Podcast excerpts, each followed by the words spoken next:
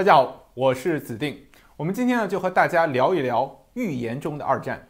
那二战呢，它是人类历史上最大规模的战争，五个大洲东西南北都卷入其中，总共啊有接近七千万人死亡，是人类历史上伤亡最惨重的战争。这么大一件事情，古今中外的预言家肯定是不能错过的。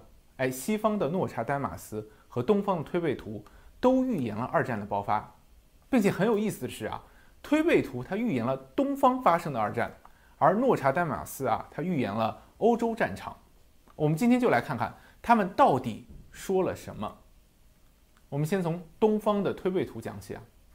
这个推背图啊，它是唐朝的李淳风和袁天罡写的，总共有六十项，每一项呢对应一个事件，预言了从唐朝开始一直到未来的重大事件。因为推背图实在是太准了，连皇帝都感到害怕。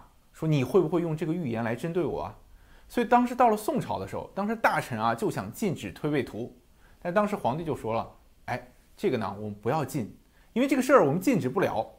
那怎么办呢？哎，我们就打乱推背图的顺序，并且故意加入一些假的内容。哎，这样的话流传下来的内容啊它就不准了，大家也就不信了。那么推背图目前流传总共有八个版本之多，其中。以明末清初文学家金圣叹作出的版本啊最为严谨，被历史学家认为是最符合真实推背图的版本。其实历代皇家啊都很相信推背图，这就包括末代皇帝溥仪。我看回忆录很有意思啊，就历史上溥仪他其实是非常相信佛教的啊，他曾经还说过说我自己啊是一条龙转世。那不仅如此呢，他对道家的推背图也很有研究。到了一九四四年的时候。当时溥仪就对自己的妃子说了：“哎，日本人要完蛋了！一九四五年鸡年，日本就要亡了。”那么溥仪到底是怎么看出来日本一九四五年就要战败的呢？喂，我们来看一看推背图第三十九项。这个推背图啊，它是非常完整的一套，它有呃谶、有颂，还有图。在三十九项的谶是这么说的：“鸟无足，山有月，畜出生，人都哭。”宋是这么说的：“十二月中气不和，南山有雀，北山罗。一朝听得金鸡叫，大海沉沉日已过。”那么怎么去理解呢？首先第一句话“鸟无足，山有月”，这什么意思呢？哎，它其实是一个字谜。我们看在正正体字中啊，这个“鸟”下面有四个点，这四个点其实就是鸟的脚嘛。你把这四个点去掉，再加上一个“山”字。这正是一个岛字，山有月。我们看岛这个字啊，上半部分看起来它就是一个月字，下半部分啊是一个山。那么这里它其实就是暗指的岛国日本。那么第二句话，旭出生人都哭啊，这个很好理解嘛，旭就是旭日的意思，指代的是日本，因为日本自己也说自己是太阳出生的地方嘛。人都哭就是说日本人啊在中国烧杀抢掠，无恶不作啊，百姓日子过得非常难过。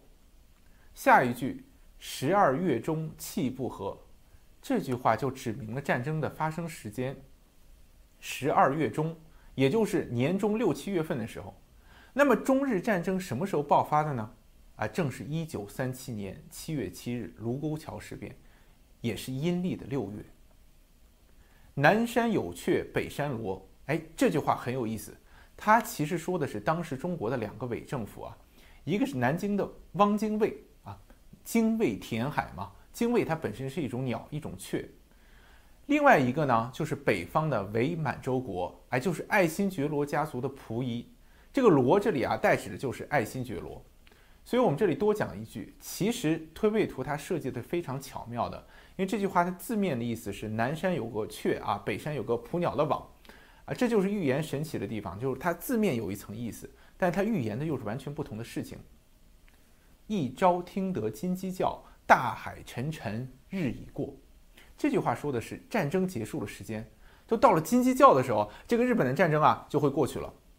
那么金鸡叫其实就指的鸡年啊，这一点两百年前的金圣叹竟然就给解了出来。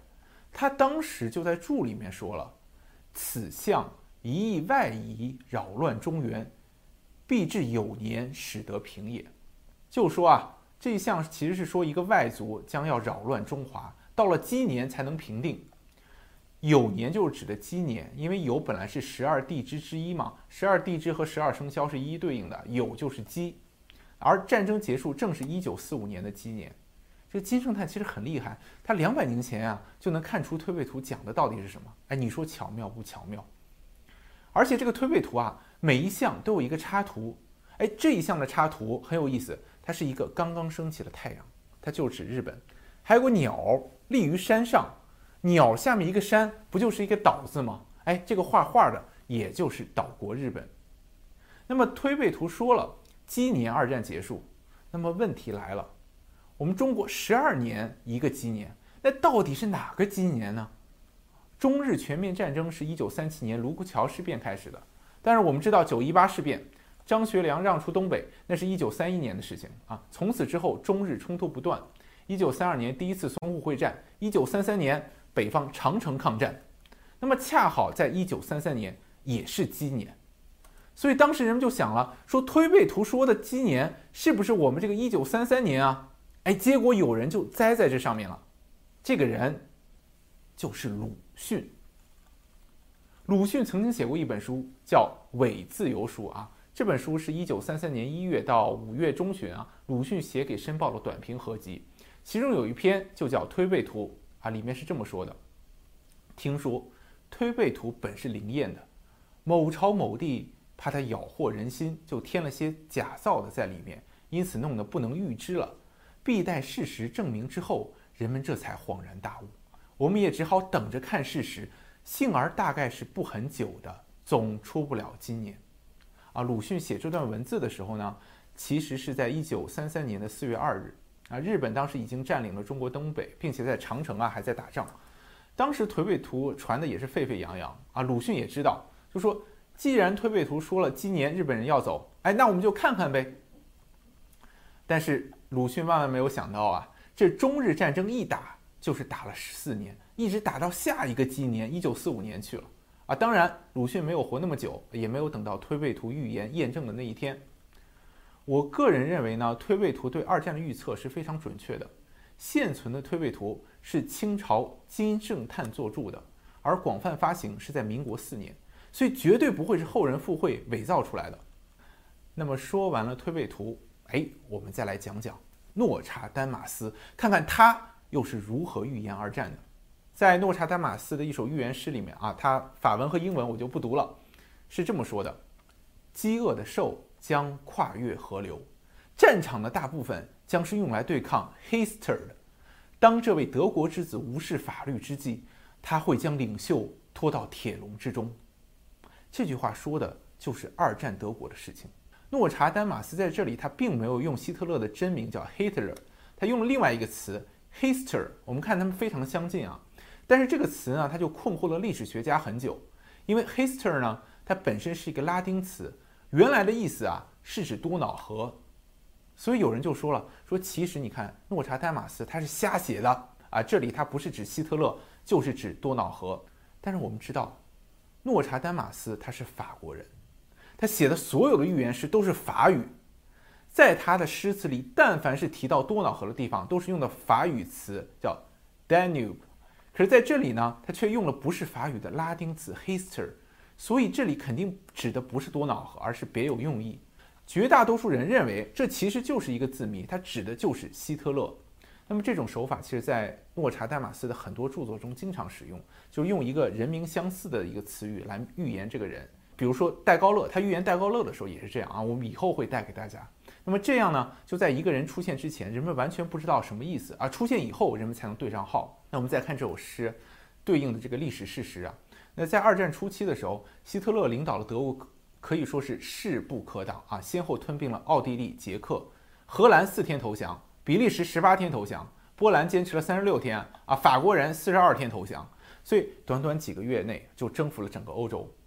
预言中提到了饥饿的兽啊，我个人认为啊，可能指的是德国的装甲部队，因为二战中啊，德国最著名的就是装甲部队和闪电战的战术了，特别是在进攻法国的黄色行动中啊，当时古德里安将军率领的装甲部队跨过莱茵河，横穿整个阿登森林，将盟军整个防线一切为二，一直打穿到英吉利海峡。而这首诗的最后一句就说了：“希特勒会将很多领袖关到笼子里去。就比如吧，当时的法国总理保罗·雷诺，他主张啊是法国抵抗纳粹德国，所以德国入侵以后啊，哎，这个雷诺就被抓起来了，就被关了，一直关到二次世界大战结束。啊，另外一个在他之前的法国总理爱德华·达拉蒂啊，他也被希特勒关在监狱里，直到二战结束。啊，除了这首诗以外，另外据说还有一首诗也是描述希特勒的啊。这首诗我们给大家带来它的呃中文翻译。